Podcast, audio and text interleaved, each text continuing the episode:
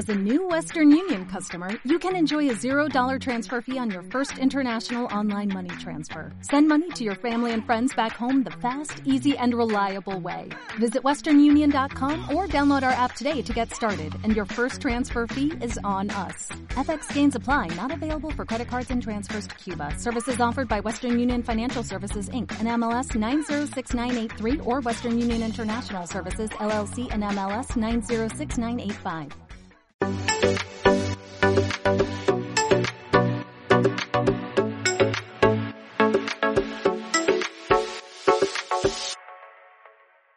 Hola a todos, buenas noches, Dios los bendiga, les enviamos un súper abrazo. Realmente estamos muy contentos de estar una vez más acá en Chevy Bibi, de poder compartir con ustedes un capítulo más y el tema va a estar súper, súper, súper chévere. De verdad que estamos muy felices y los invitamos a que no se desconecten, sino que ustedes puedan todo el tiempo estar sintonizados con cada capítulo, con cada programa. Hace poco lanzamos en Spotify este contenido en, en, en un formato de audio para que ustedes si van en el carro, de pronto están en el bus, en el transporte público, pues ustedes puedan escuchar este contenido que es de gran bendición. Así que hola amor, ¿cómo estás? Muy bien, bienvenidos a todos, les damos la bienvenida nuevamente a este programa. Como tú decías, estamos muy contentos porque para nosotros tener esta oportunidad nos llena el corazón de mucha felicidad, de mucha alegría poder compartir temas de práctica cristiana. Nos gusta siempre tener temas prácticos porque el cristianismo no solamente es leer la Biblia y se queda ahí, ah, ah, sino es una práctica diaria y en cosas muy comunes y muy simples se ve el cristiano. Entonces por eso nos encanta poder estar aquí con ustedes. Nos pueden escribir desde donde nos están viendo, qué están haciendo, cómo han estado. Si de pronto tienen alguna petición de oración, nos la pueden hacer llegar, que con mucho gusto nosotros podemos estar orando por ustedes. Y nos encanta leer sus comentarios, nos encanta leer que están ahí pegados a este contenido. Como decía mi esposito, perdóname, te interrumpo, estamos en nuestras redes sociales, ahí nos pueden encontrar en Facebook como Choi Bibi, en Instagram como Choi Bibi y en nuestro canal de YouTube se pueden suscribir, buscan Choi Bibi, se suscriben, activan las notificaciones para que estos contenidos los puedan tener a la mano y los puedan repetir o compartir o bueno, revisarlos cuando ustedes quieran y como tú decías en Spotify nos pueden encontrar también en un, en un Podcast. formato de audio en podcast, Choi Bibi Podcast, y también pueden escuchar estos contenidos. Sí, amor. Y bueno, rápidamente, solamente para añadir lo que tú decías, eh, recibimos muchos comentarios de las personas que vieron nuestro anterior programa, muchos acerca, opinando acerca del aborto, de lo que pensábamos, Sí. etcétera. Pues Que- bueno, que cuál era nuestra posición, que qué opinábamos, que bueno, bueno, muchas cosas. digamos que nosotros queremos profundizar eso, seguramente lo haremos en un programa si les dedicado, gustaría, si les gusta, díganos. escríbanos, exacto. Me parece muy importante justamente en épocas electorales, eh, para los que no son de Colombia saben que este es un año electoral donde elegimos Senado, donde Congreso, elegimos bueno, eh, bueno. Cámara de Representantes, eh, bueno, asambleas Y departamentales. presidente que Exacto, todo este tema. Sí. Entonces, que es importante que este, como es un año electoral, pues nosotros podamos entender eh, la importancia de orar para que Dios sea colocando hombres temerosos de Dios, que comprendan que no solamente podemos legislar a favor de unas personas que con una corriente progresista quieren de alguna manera desestabilizar los valores que imponernos eh, creencias y exacto de que pensar. Eh, nosotros tenemos. Así como creemos que ellos tienen el derecho al libre desarrollo de su personalidad eh, etcétera pues nosotros también estamos acá para poder dar una lucha que creemos que trasciende lo social creemos que es importante poner el foco en la importancia de no solamente la salud física de la mujer y del bebé sino que también podamos hablar de la salud espiritual de las personas que están dentro de este debate. Entonces esto es algo muy importante. Eh, gracias por compartir ese, eh, todos sus comentarios con nosotros, todas sus opiniones. Nosotros las estuvimos leyendo muy Sí, atentos. sí, sí. También digamos que seguimos orando por todo lo que hablamos, por la situación y oramos para que como iglesia podamos seguir preparándonos para estos tiempos difíciles que estamos viviendo. Así que amor, sin más preámbulos, yo creo que podemos ya orar para que Dios sea tomando el control de este programa. Así que no sé si tú nos quieras dirigir en oración. Claro que sí. Y, y antes de orar, de verdad les pedimos que dispongan su corazón, que cierren sus ojitos, que dejen que sea el Espíritu Santo el que hable hoy, porque tal vez estos temas pueden resultar ser muy comunes o los escuchamos mucho o ya no lo sabemos incluso de memoria. Pero qué tal si esta vez lo miras desde otro ángulo y no solamente dices, ah, sí, yo ya he escuchado esto, sino de verdad te concentras en lo que Dios quiere hablar contigo, contigo porque realmente está hablando contigo y con nosotros y dejas que hoy pueda Él como escarbar en tu corazón y tú puedas hacer un análisis de cómo está tu vida. Así que cierra tus ojos y vamos a decir, Señor, hoy te damos gracias, Padre por este hermoso espacio que tú nos das. Gracias por permitirnos estar aquí, Señor, porque es una oportunidad más que tú nos regalas, bendito Dios. Hoy con humildad mi esposito y yo nos entregamos a ti para que tú seas quien hable hoy, Señor, para que seas tú quien te manifiestes hoy en los corazones de todos los que estamos aquí y de los que están allí en sus hogares, en sus trabajos, donde quiera que estén, Señor, que sea tu presencia allí, Señor. Que este tema que tú traes hoy, porque lo traes tú, pueda realmente ser edificante para nosotros y pueda ser una autoevaluación sincera y honesta delante de ti para que de verdad nosotros podamos ser verdaderos hijos tuyos, Señor. Hoy te damos gracias, que no sean las palabras de mi esposo ni las mías, sino sean las tuyas, Señor, las que estén hoy presente y que sea la obra del Espíritu la que se haga hoy, Señor, en cada corazón. Te damos gracias en el nombre de Jesús. Amén y amén. Amén. Bueno, y antes de dar el título, yo quiero contextualizar este programa. Antes del programa de hace ocho días, que fue un programa especial por todo lo que explicamos, son tiempos difíciles, eh, nosotros veníamos hablando de procesos. Para los que nos conocen, saben bien que nosotros como pastores, pues siempre le hemos dado a Dios toda la gloria porque sabemos que ha sido por medio de un proceso que Él ha mostrado todo lo que Él ha querido hacer con nuestras vidas. Él es el que es como ese alfarero que nos va moldeando a su imagen y semejanza y por eso a Él siempre la gloria. Así es. Sin embargo, acá hay dos esposos que fueron novios, amigos, que somos también hijos, hermanos, amigos y que queremos tocar un tema que nos parece muy importante en el proceso que todos como hijos de Dios llevamos. Por eso el título de este programa se llama Perdonando lo, que, no, podemos olvidar. Lo que no puedo olvidar. ¿Y qué sucede? Que muchas veces, amor, eh, no sé si te ha pasado, que podemos decir te perdono y lo podemos decir de labios para afuera, pero siempre queda en nuestro corazón esa rencilla, ese dolor. Y comienzas tú a generar ese rencor que te hace obrar mal hacia esa persona. Entonces, estamos viviendo tiempos donde la palabra perdón ha perdido un significado. Y entonces encontramos que en el proceso de todos los hijos de Dios para poder avanzar debemos aprender a perdonar. Entonces yo creo que a todos nos ha pasado, ¿no? Uh, sí, yo creo que decir que no ha pasado, ay no, es que yo perdono todo muy fácil, pues es decir mentiras realmente, porque hay situaciones en la vida que se los pueden presentar y que no, no son tan sencillas de perdonar. Incluso si tú te pones a pensar, puedes tener incluso cosas que traes desde tu misma infancia, que tú crees que ya pasaron, pero que si alguien en este momento las pudiera revivir en tu mente, tú podrías decir, venga, yo verdaderamente no he perdonado, o tal vez pensé que había perdonado, pero yo no he olvidado estas cosas. Y lo que decía mi esposito, esto, cuando se queda guardado ahí, sin tú darte cuenta, empiezas a generar amargura en tu corazón. Y de hecho, muchas veces pasa que esa ausencia de perdón o esa, esa esa rencilla que queda ahí, lo que tú decías, se transforma en un sentimiento muy negativo y de pronto lo manifiestas ante otros con malas actitudes, con malas formas de ser. Claro, un ejemplo cuando vemos de pronto padres de familia que crecieron en un contexto difícil de educación, en donde de pronto sus padres no fueron tal vez amorosos o crecieron con algún tipo de rencor y cuando ellos se convierten en padres, tal vez le transmiten esto a sus hijos, creyendo que esta es la forma correcta en hacer las cosas. Y como a él le funcionó, o sea, siempre está la frase, pues a mí me educaron así, a mí me funcionó y míreme acá, ¿por qué no lo voy a hacer tal cual con mis hijos?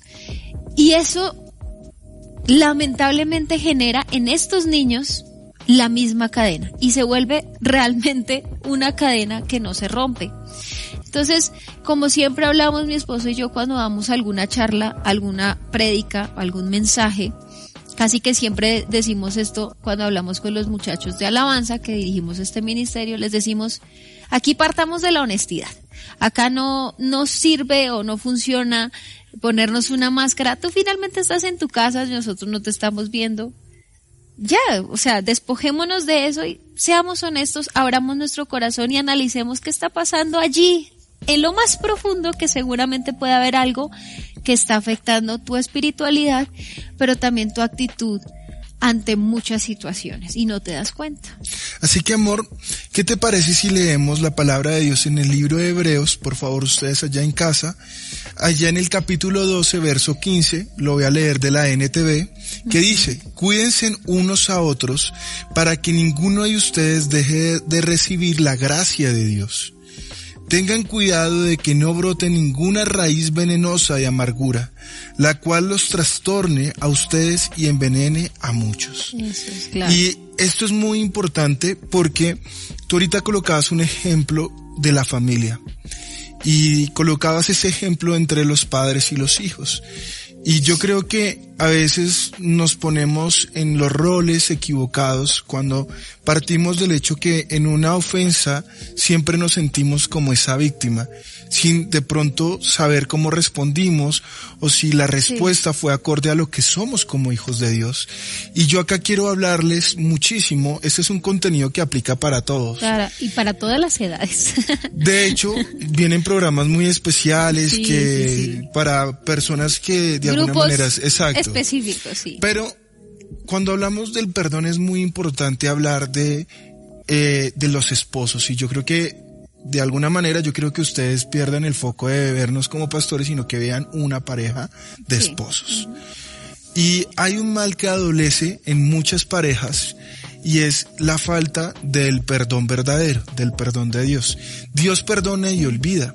Los humanos perdonamos, pero no olvidamos. Entonces sucede muchas veces que cuando hay rencillas, hay peleas, discusiones, por cualquier cosa, entonces normalmente es evidente la falta de perdón y de olvido cuando la persona saca a relucir acontecimientos que han sido objeto de, una, de otra discusión en el pasado. Entonces, por ejemplo, encontramos esa dinámica donde, por ejemplo, estamos, eh, ejemplo, nosotros hablando sobre si vamos a llevar a nuestro hijo a hacer compras. Entonces tú me dices a mí, yo no considero correcto que todo el tiempo le estemos dando regalos a nuestro hijo porque lo vamos a maleducar.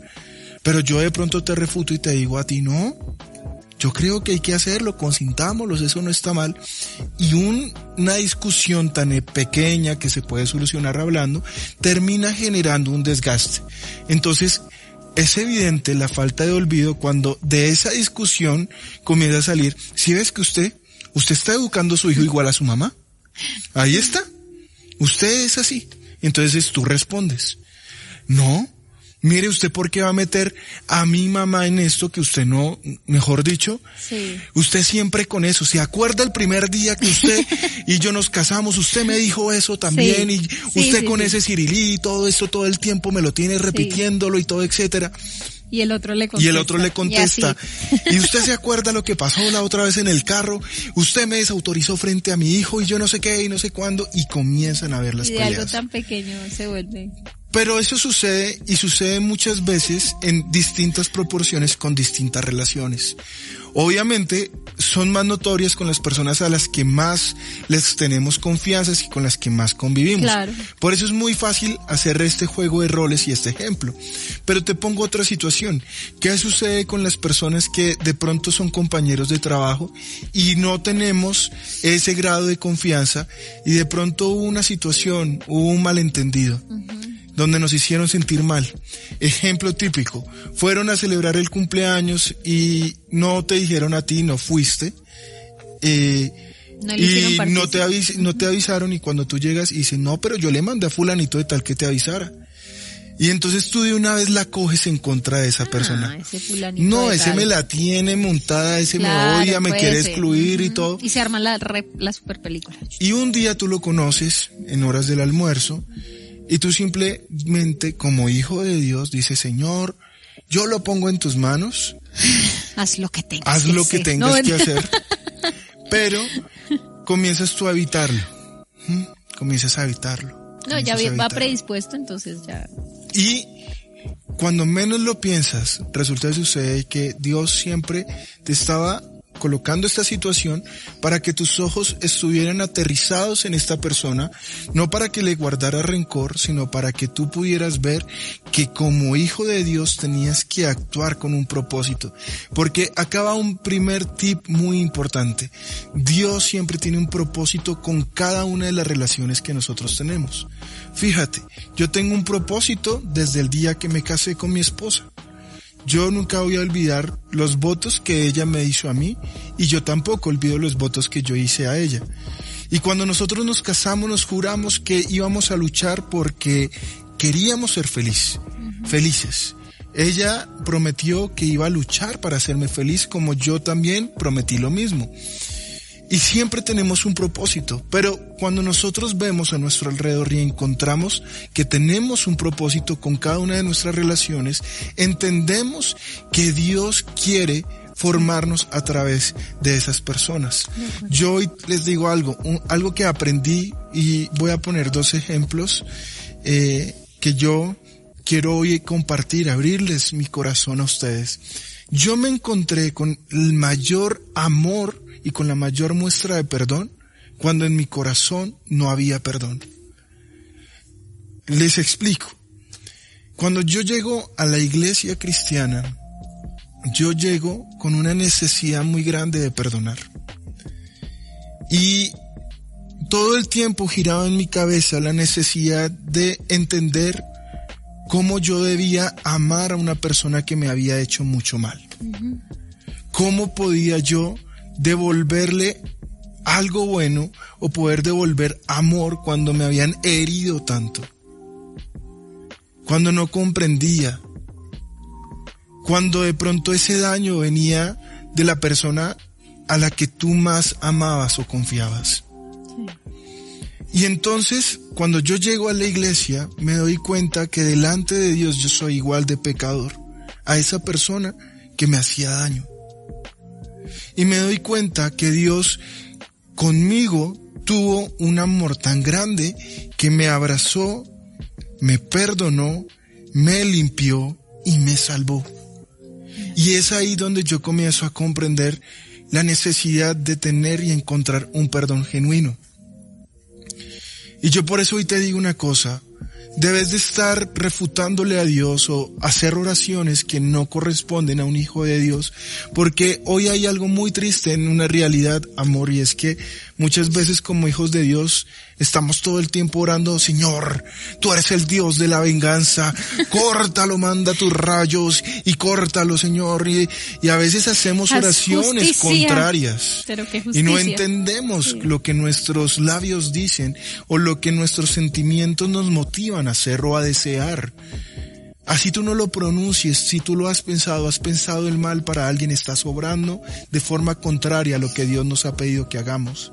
Mira lo que nos dice la palabra de Dios en Mateo 5, 43 y 48. Si quieres, lo puedes leer tú. Claro que sí, vamos a leer. Dice, ¿han oído la ley que dice, ama a tu prójimo y odia a tu enemigo?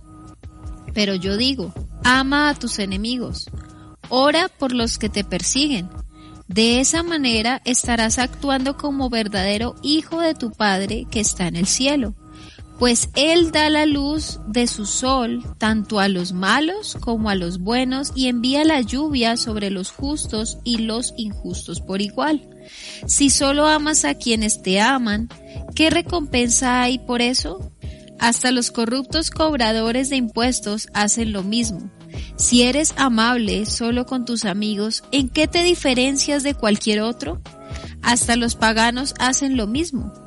Pero tú debes ser perfecto, así como tu Padre en el cielo es perfecto. Amén, amor. Entonces, cuando yo leía esto en la palabra, desde que yo llegué a los pies de Dios, comprendí que Dios no me estaba pidiendo solamente que me comportara como se comportan los gentiles o cómo se comportan las personas del mundo o cómo se comportan muchas personas que dicen amar pero en su corazón guardan odio.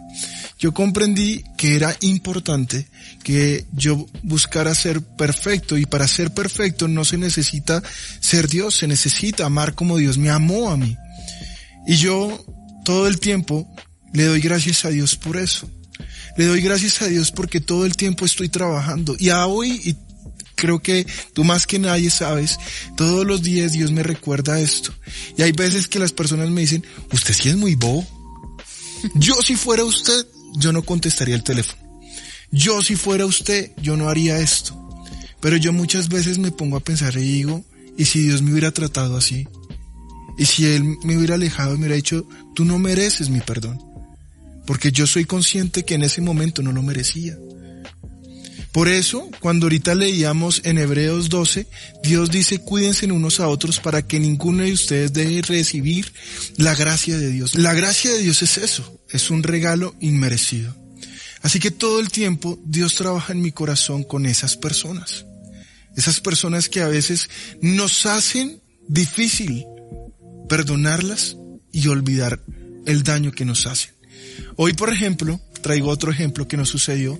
Hoy bendigo a una persona que nos hizo movernos de nuestro lugar de comodidad. Era una persona difícil.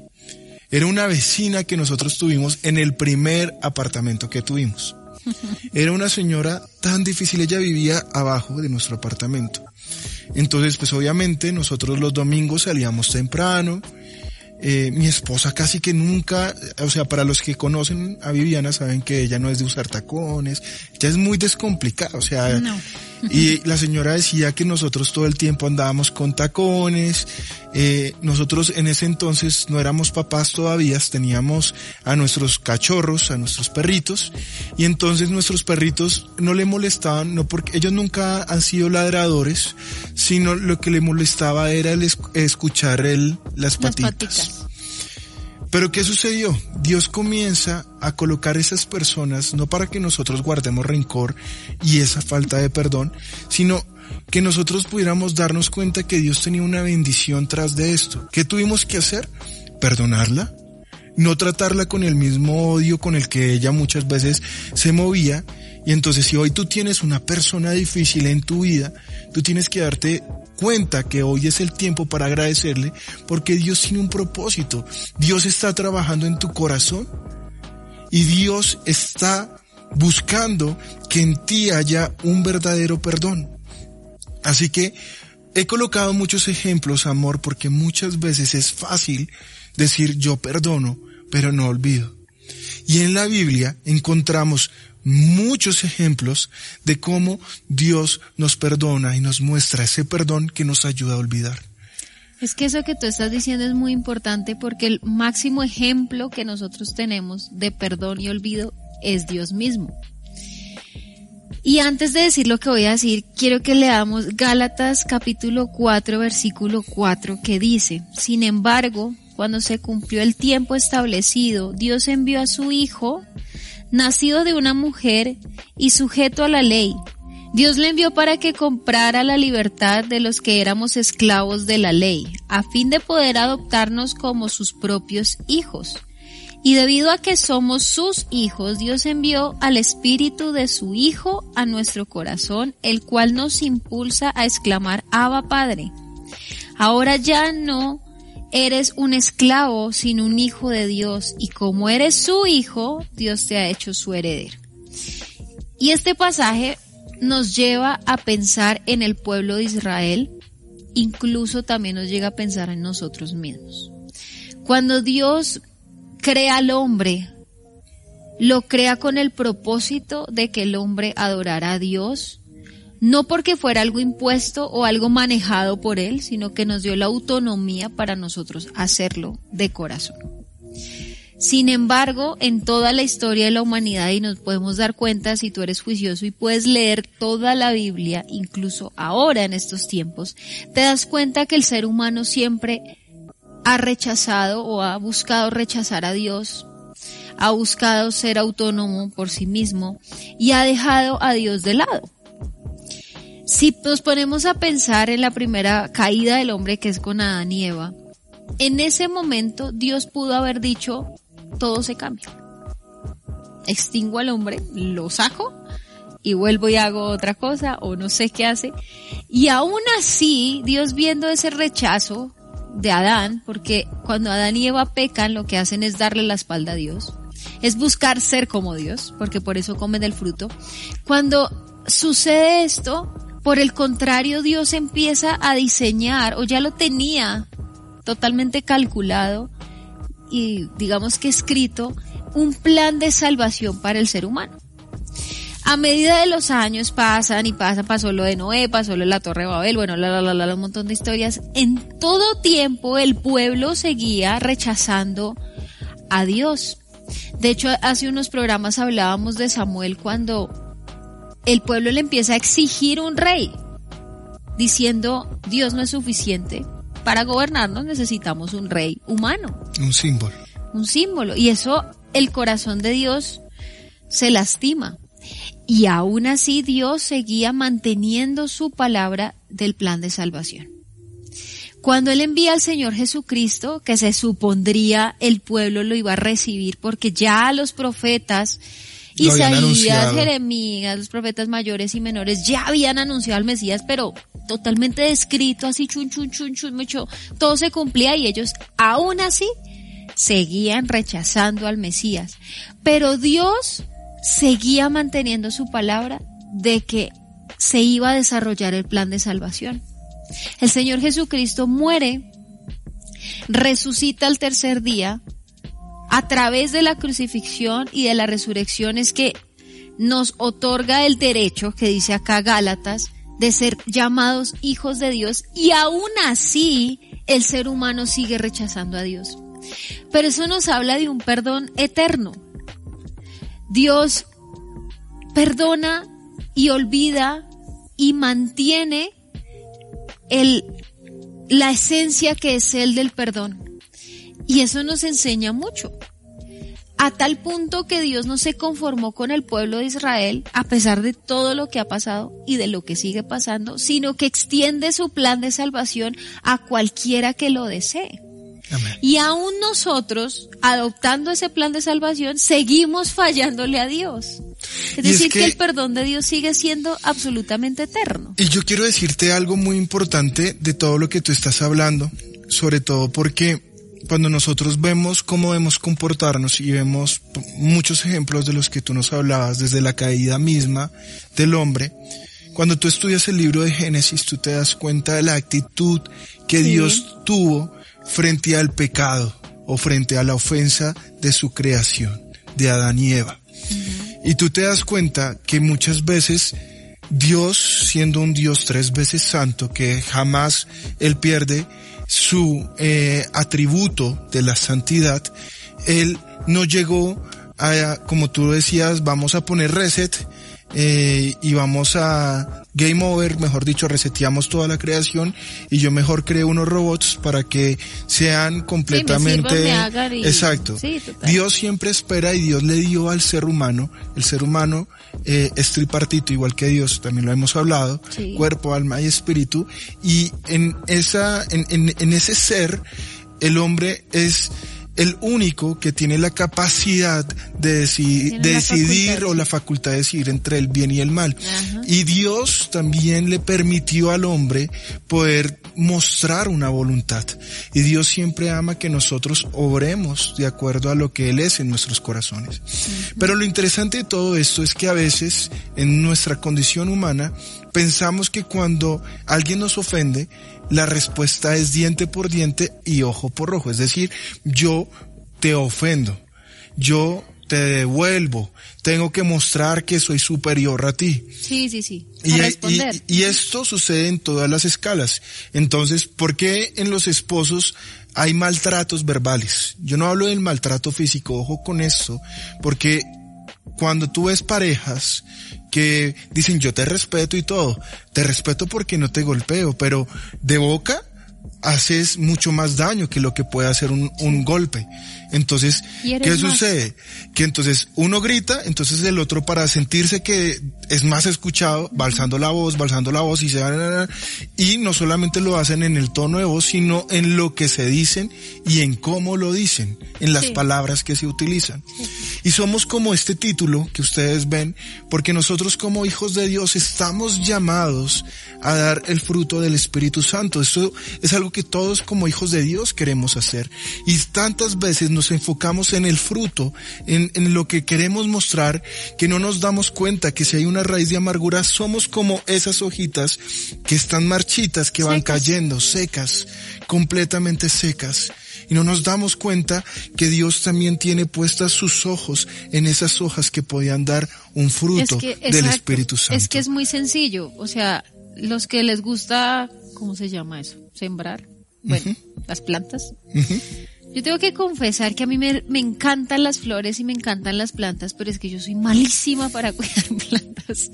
Porque es que a mí se me olvida Echar las la agüita, pobrecitas, de verdad, yo no sé, y es algo que tengo que cambiar, pero es que a mí se me olvida y me fascinan, pero yo soy muy mala para eso. Pero el sencillo ejercicio es, si tú conoces de plantas, no lo sé, pero si tú ves que su, su, la tierra, pues, donde estás cimentada, está seca, pues no esperarás que salga una planta así espectacular, o sea, eso hay que abonarlo y hay que tratarlo. Mi esposo sí es más de eso y él es, yo me acuerdo que les compra como sus cositas y sus abonos y, y que la tierrita y eso les abre así y les echa el agua, yo no sé. Pero le está pendiente de la raíz. Si solamente yo me enfoco en las, en las florecitas, aparentemente esto está bien. Y aparentar es muy fácil. Aparentar es sencillo, es, yo puedo poner una cara acá de que todo está bien y por dentro en mi corazón, mi corazón está así, seco, está hecho trizas. Coges una hojita seca y le haces así y ¿qué pasa? No vuelve a su forma, simplemente se despedazó y así está tu corazón. Entonces, lo que tú decías es muy cierto. Si nosotros nos dedicamos a ver el fruto o aparentar un fruto que no es, pero no nos damos cuenta que hay en la raíz, cómo está esa tierra, que, qué- de qué la estás alimentando o qué estás permitiendo, cuál es ese abono que tú le das para que realmente dé un fruto y qué fruto va a resultar. Si yo no le echo agüita a esta plantica, esas florecitas se me van a morir en algún momento. Tal vez aguanten y aguanten, pero llegará un momento en donde van a morir. Y para que tú veas el poder del perdón, de hecho yo sé que hay muchas personas que están en casa viéndonos y están escuchando la voz de Dios que hace eco en su corazón y ellos están necesitando el perdón de Dios. Porque fíjate, lo primero que nosotros vemos, la primera característica que vemos cuando el hombre y la mujer, Adán y Eva pecan, es que Dios les hace sentir su apacible presencia. Uy, sí. Mira lo que nos dice la palabra de Dios en Génesis, capítulo 3, versículo 8. Lo voy a leer de la NTV.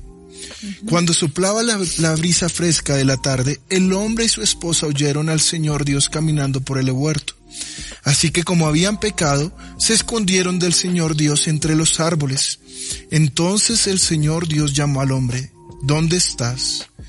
El hombre contestó, te oí caminando por el huerto, así que me escondí. Tuve miedo porque estaba desnudo.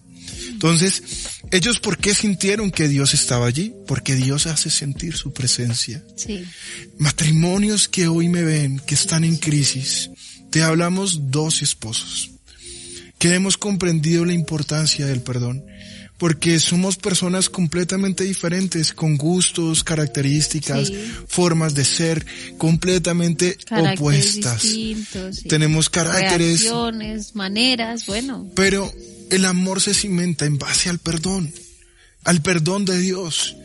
Nosotros hemos comprendido la importancia de en nuestras discusiones cuando las hay, de podernos perdonar, de podernos mirar, de poderte decir, te amo mi amor, perdóname. Perdóname si te he ofendido. Perdóname si esta palabra que tal vez no la dije con la intención con la que tú recibiste en tu corazón, perdóname porque no tenía esa intención de ofenderte. El problema pasa que muchas veces nuestro orgullo, nuestra propia vanidad no nos permite ver la necesidad de, de podernos perdonar y poder olvidar. es el problema. Si tú no eres capaz de perdonar, entonces tienes que tomar una decisión. Pero yo creo que cuando Dios nos muestra su amor, cuando Dios nos muestra lo que nosotros hemos recibido de Él, que ha sido su gracia, pues creo que nosotros como hijos de Dios debemos ser imitadores, debemos tener un corazón de perdón. Así, que yo, y esto siempre lo he dicho, y creo que la gente que eh, nos conoce y saben que yo, por ejemplo, eh, siempre trataré ser el primer defensor de la familia. Y yo creo que hay situaciones que muchas veces se salen de una órbita normal, pero que si esas situaciones se ponen en las manos de Dios, nosotros podemos comprender que Dios puede restaurar, puede cambiar, puede transformar vidas. Pero eso no comienza de eh, una oración diciendo, Señor, yo sé que soy el que oro bien, por favor cambia a mi esposa. Cámbiala, Señor, cámbiala. Y así oran muchos. Y Dios te va a responder a ti. Si tú realmente quieres ver un cambio en tu esposa, en tu cónyuge, lo primero que tienes que hacer es cambiar tú. Yo, iba a decir solamente una cosa con respecto a lo que hablabas acerca de la infidelidad. Y es que hay muchos casos que la pareja, bueno, sucede el, caso de la infidelidad y muchos quieren restaurar su hogar. Y digamos que buscan ayuda y bueno, hacen como el proceso. Pero casi que siempre, bueno, es relativo, pero en muchas parejas pasa que, cuando no hay ese perdón real, eso no va a funcionar. Porque lamentablemente la persona que no falló siempre le va a echar en cara lo sucedido. Claro, y siempre va a vivir con una eterna desconfianza. Claro, entonces digamos que nos perdonamos, pero va a estar siempre como con eso hasta que realmente no permita que sea Dios el que obre. Porque es que nuestra capacidad humana, en nuestra capacidad humana es casi que imposible hacerlo. No sé si sea posible, pero es muy difícil. Si tal vez no te ha pasado, piensa en un segundo si eso te pasara, si tú fueras capaz de hacerlo. Tal vez tú dices, no, sí, yo lo haría. Pero no es tan sencillo. Y si de pronto ahorita están afrontando esa crisis, hasta que tú no perdones de verdad, incluso hasta que la persona que falló no se perdone a sí mismo, de verdad va a haber siempre esto. Una desconfianza, eh, un rencor y resentimiento ahí escondido que por el mínimo gesto, acto o lo que sea, se lo van a sacar a relucir y ahí empiezan a haber fricciones, fricciones, fricciones. Y sabes qué sucede, amor, que cuando hay perdón y hay olvido y cuando hay restauración por parte de Dios, pues ¿qué sucede en la pareja? Yo siento que hay algo que valoro muchísimo en mi relación con mi esposa y es algo que amo completamente y es que yo siento que eh, nuestra relación es completamente transparente. Y eso es algo que amo, es decir, mi esposa que convive conmigo realmente sabe yo cómo soy. Y yo, que convivo con mi esposa, sé realmente cómo es. y yo amo lo que ella es.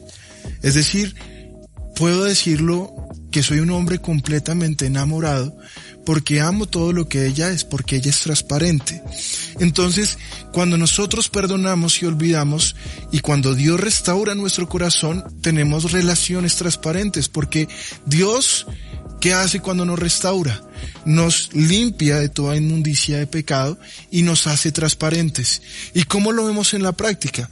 Por ejemplo, mi esposa y lo digo no porque ella me lo haya impuesto o porque sea un régimen en mi casa, lo hago porque lo practico, porque me gusta, le tengo la confianza, porque soy transparente con ella, porque no tengo nada que ocultar. Entonces mi esposa sabe las claves de mi celular. Mi celular está en cualquier parte en la casa. Eh, lo mismo sucede con el celular de mi esposa.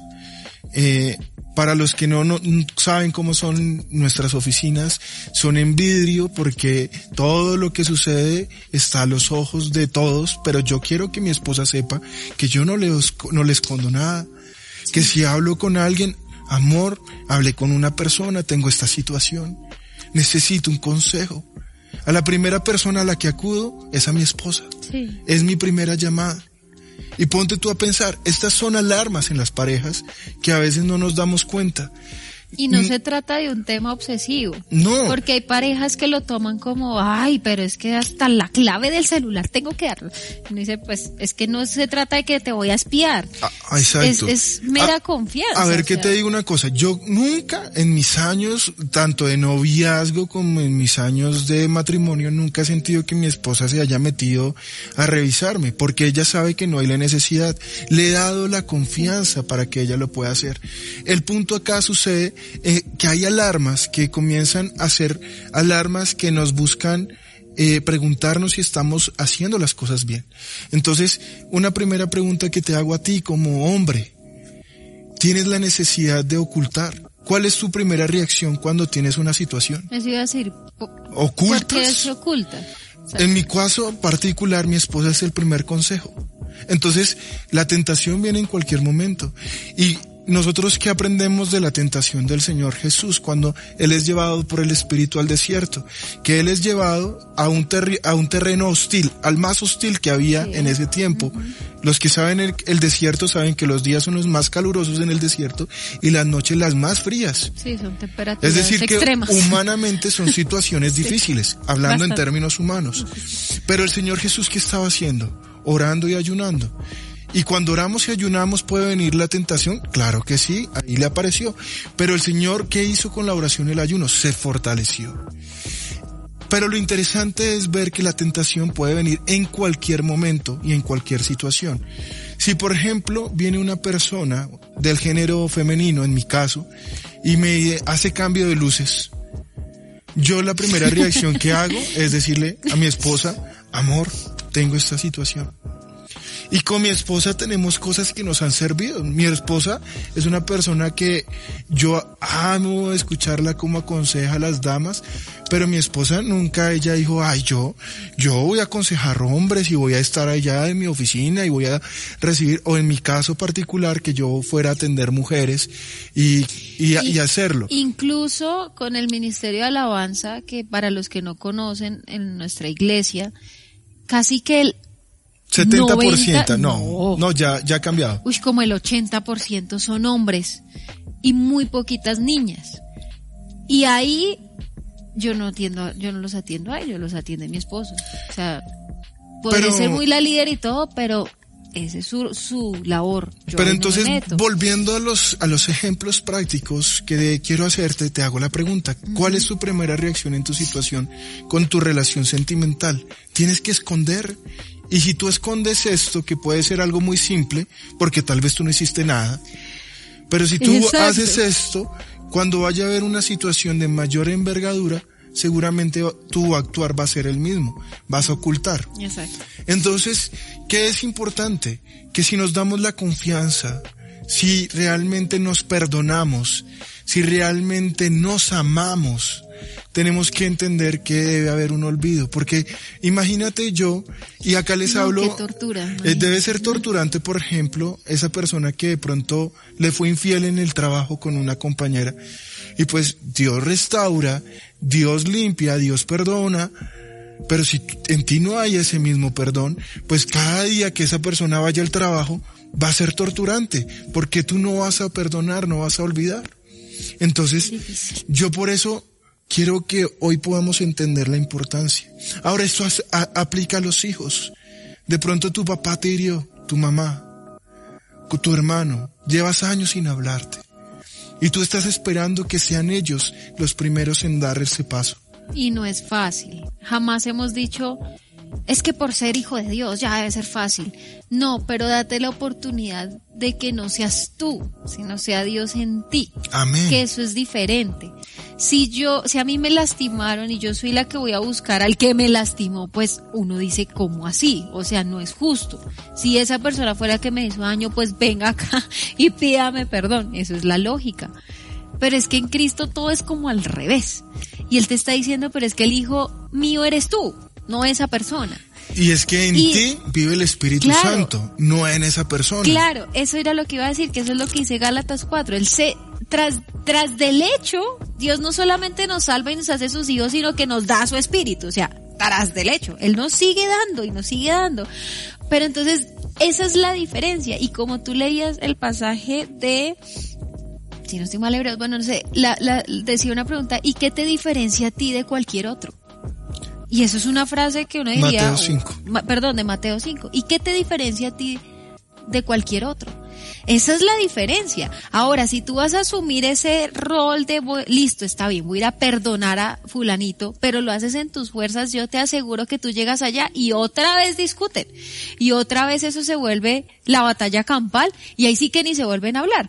Pero si lo haces bajo el Espíritu Santo, si tú verdad vas a hacer esto, tómate un tiempo, ora, ayuna, entrégale ese momento a Dios, que Él te llene de su presencia y de su espíritu para que tú no la embarres, así, no la vayas a embarrar, y tengas esa valentía, porque eso es de valientes, decirle yo vengo acá y te tengo que decir que yo te perdono en el nombre de Cristo y sano toda herida de rencor y resentimiento que haya en mi corazón, yo contra ti no tengo nada, antes te bendigo y quiero estar en paz con Dios y contigo. Fin.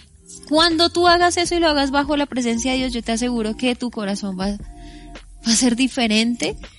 Incluso vas a hacer que esa persona que tal vez no conoce a Cristo vaya a decir, ¡Ah! ¿qué pasó acá? Y pueda incluso llegar a los pies de Jesús.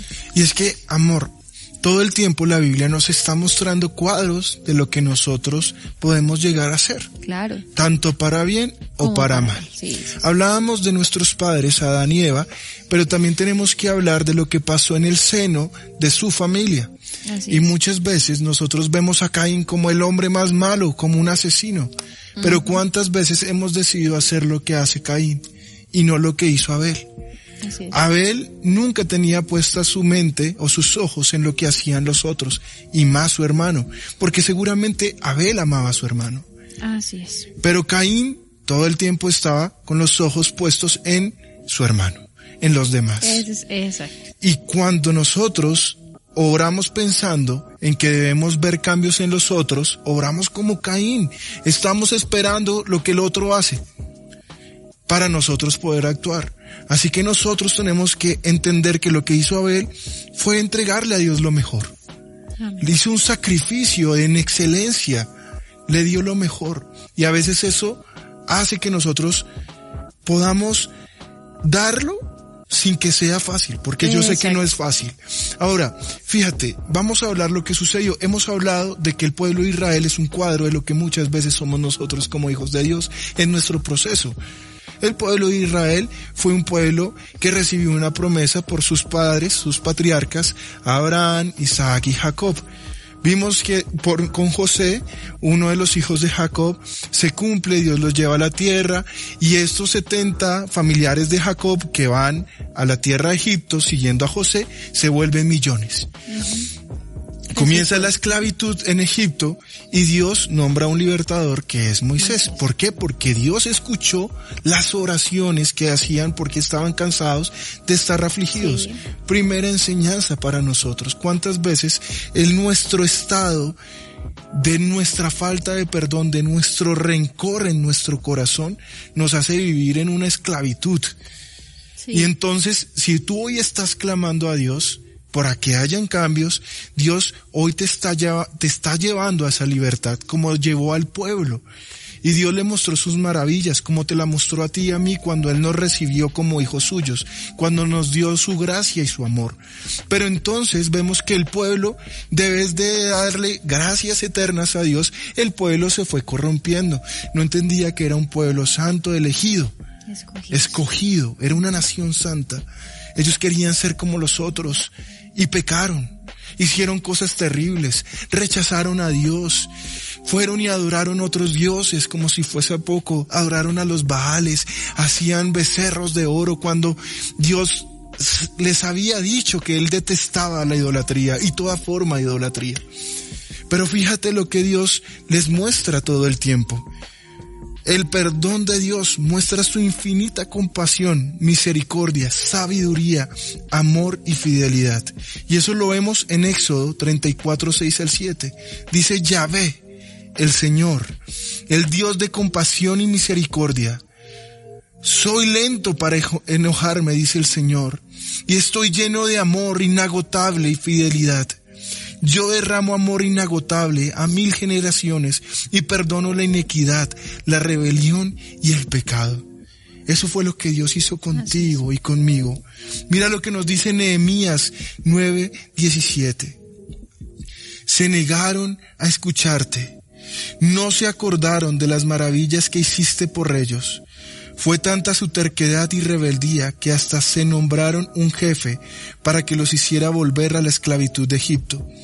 Pero tú, Señor, no los abandonaste, porque eres un Dios perdonador, clemente y compasivo, lento para la ira y grande en amor. Ese es el Dios al que servimos.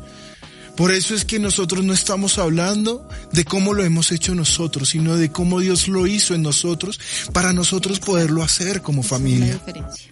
Ahí hay una diferencia importante. Y eso es lo que nosotros hoy queremos invitarte a hacer. Y yo les hablo, de pronto hay iglesias, hay escuelas teológicas que nos enseñan verdades a medias. Es claro que muchas veces nos dicen, que el único fundamental en una iglesia es Dios. Yo lo creo, amén, amén. Pero también creo que las personas son irreemplazables. Es decir, que nosotros tenemos que aprender como hermanos en la iglesia a perdonarnos, que nosotros tenemos que aprender a olvidar las ofensas.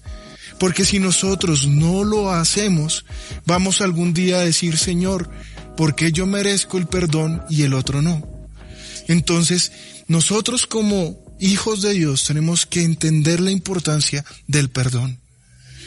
Y yo por eso les digo, Dios, y ya vamos a culminar, borra y olvida nuestros pecados. Si quieren, mira lo que dice Isaías capítulo 1, verso 18, que vamos a leer de la nueva traducción viviente. Dice, vengan ahora, vamos a resolver este asunto, dice el Señor. Aunque sus pecados sean como la escarlata, yo los haré tan blancos como la nieve. Aunque sean rojos como el carmesí, yo los haré tan blancos como la lana. Y mira lo que nos dice Isaías 43, 25, que dice, yo, yo soy el que borro tus rebeliones por amor de mí mismo, y no me acordaré de tus pecados. Ese es el perdón de Dios. Y no podemos nosotros, no podemos nosotros dar algo de lo que no tenemos. Pero en Dios encontramos el verdadero perdón. Este es el perdón que Dios nos dio. Imagínate a Dios contando todas nuestras ofensas.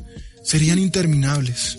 No sería Porque a diario, todo el tiempo nos estamos equivocando frente a Él. Y que todo el tiempo estuviera con un... Con una lista. Así, ah, mira lo que hiciste hoy. Solo pensemos en hoy. Hoy yo quiero comenzar y siento hacerlo. Y terminar este programa. Y quiero que nosotros podamos preguntarnos desde nuestras relaciones más fundamentales, desde las más cercanas, desde nuestra propia familia, ¿cómo está nuestro corazón? ¿Cómo está nuestra vida? hemos podido perdonar. De pronto esa palabra que te han dicho, de pronto te han humillado, de pronto te han dejado solo, te han dejado a un lado. Incluso cosas de hace años. De pronto no has conocido a tu papá, nunca lo conociste. De pronto él se fue cuando tú naciste, pero en tu corazón has crecido y has sentido rabia, has o tal sentido... vez tú sí, o has dicho, no, no me interesa, pero la realidad es que sí. Claro, de pronto hay matrimonios en crisis, de pronto hay personas que no han podido olvidar, de pronto todavía recuerdan las cosas que pasaban en el viejo hombre antes de ser cristianos. Todavía viven en el pasado, aferrándose a esas maletas que Cristo nos libró y nos limpió el día que nos recibió, nos recibió como hijos. De pronto, como hermanos, tenemos rencillas, hay envidias. Entonces, Hay hermanos que se pelean por dinero, por herencias, por cosas sin sentido, porque desnudos llegamos a este mundo y desnudos nos vamos a ir. La envidia, el orgullo entre hermanos hace que hoy en día veamos casos de, de Caín y Abel todo el tiempo. Hace poco uno muy conocido acá en Colombia. Y de pronto hay ofensas. De pronto hay enemistades. De pronto hay personas que nos están rodeando. De pronto hay heridas en la misma iglesia. De pronto estamos heridos con algún líder, con el pastor. Pero hoy te digo una cosa, hoy Dios quiere que nosotros entendamos su gracia, su perdón. Y yo por eso hoy me levanto de esta silla y yo doy ejemplo con mi esposa. Y yo hoy la abrazo y le digo a ella que la amo, que le pido perdón y que quiero perdonarla si de pronto hay algo en mi corazón. Y hoy lo hago y queremos que como pareja ahorita podamos orar. Orar para que Dios te pueda dar la fortaleza para que puedas perdonar. Así que yo quiero amor que tú por favor puedas orar. Y mientras mi esposa lo hace, porque Dios no quiere que sigamos vanas repeticiones o digamos, quiero que tú puedas allí, en tu intimidad, hablar con Dios. Y nosotros vamos a invocar el nombre de Dios porque sé que Él está acá, porque su palabra de Dios dice que donde hayan dos o tres reunidos en su nombre, su Espíritu estará con ellos. Pero hoy oro para que Dios esté también en tu hogar. Oro para que Dios esté allá abrazándote y para que cuando acabe este programa, si quieres, tú puedas hacer un alto, una reflexión, puedas orar primero por esa persona.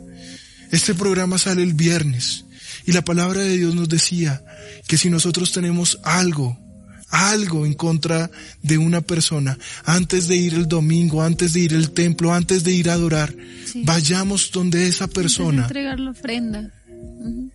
Y, podíamos, y ponernos de acuerdo o a cuentas con esa persona antes de dar nuestra ofrenda de adoración que de pronto está contaminada porque hay una raíz de amargura.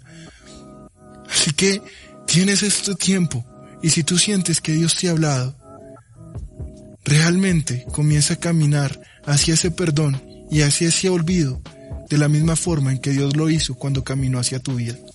Así que amor, oremos.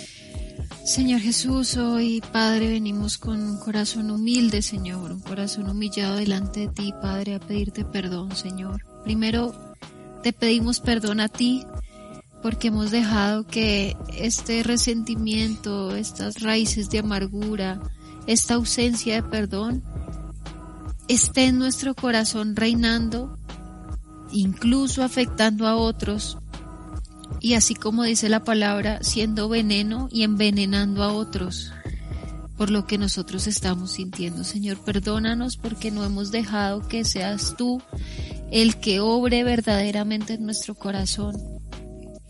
Hoy te pido perdón, Señor, si en mi vida ha habido algo que ha ofendido a otros, Señor, o si te ha ofendido a ti, Padre, perdónanos, Señor. Perdónanos, Padre, y danos la valentía y el valor también para perdonar y olvidar cualquier acto, cualquier momento, cualquier cosa que haya sucedido en nuestra vida y que aún no hemos podido hacer y dejar, Señor. Solamente tú sabes y conoces lo más profundo de nuestro ser, tú conoces lo más íntimo de nuestro corazón y sabes qué hay, Señor. Qué tierra hay en esa plantica y de qué manera la estamos abonando, Señor. Perdónanos. Hoy perdono a tal persona, dilo tú allá en casa, perdono a X persona, a tu papá, a tu mamá, a tus hermanos, a tu esposo, a tu esposa, a tus hijos, al que sea. Hoy lo perdono en el nombre de Jesús. Quiero sanar mi corazón, Señor, y quiero dejar que tú lo sanes, Padre. Quiero olvidar eso que pasó quiero romper con eso y quiero ser libre, no quiero seguir esclavizado a este engaño que me estoy haciendo porque aún no he perdonado, Señor, no he olvidado. Hoy te pido perdón y te pido que restaures mi vida, que me hagas un verdadero hijo tuyo, Señor, que de verdad yo pueda levantar mis manos sin nada contaminado, sin ningún rencor hacia nadie, sin ninguna pelea, sin ningún resentimiento, sino que sea totalmente puro, Señor, este corazón. y que tú lo liberes y que tú lo limpies, Señor. Hoy damos gracias junto con mi esposito por esta palabra, porque si tú la has traído hoy es por algo. No sé a quién le has hablado, Señor. No sé por qué sucedió este tema, pero tú sí lo sabes. Tú sí sabes qué personas están necesitando esto, incluso nosotros mismos si lo estamos necesitando, Señor. Gracias porque esto es un reflejo de tu misericordia. Esto habla del amor tan grande, incalculable, invaluable que tú tienes para nosotros, porque a pesar de que te fallamos, tú nos sigues recordando tu amor, Señor. Tú nos sigues mostrando que tú nos amas y por eso nos hablas. Hoy te doy gracias, Señor. Gracias. Te entrego este momento en tus preciosas manos, en el nombre de Jesús. Amén. Bueno, entonces, esta noche, que ha sido una noche especial, he sentido a Dios. Yo sé que ustedes allá en casa también, pero como todo tiene un final y creo que viene un tema súper, súper, súper chévere, nos lo han pedido hartísimo, así que estén muy pendientes.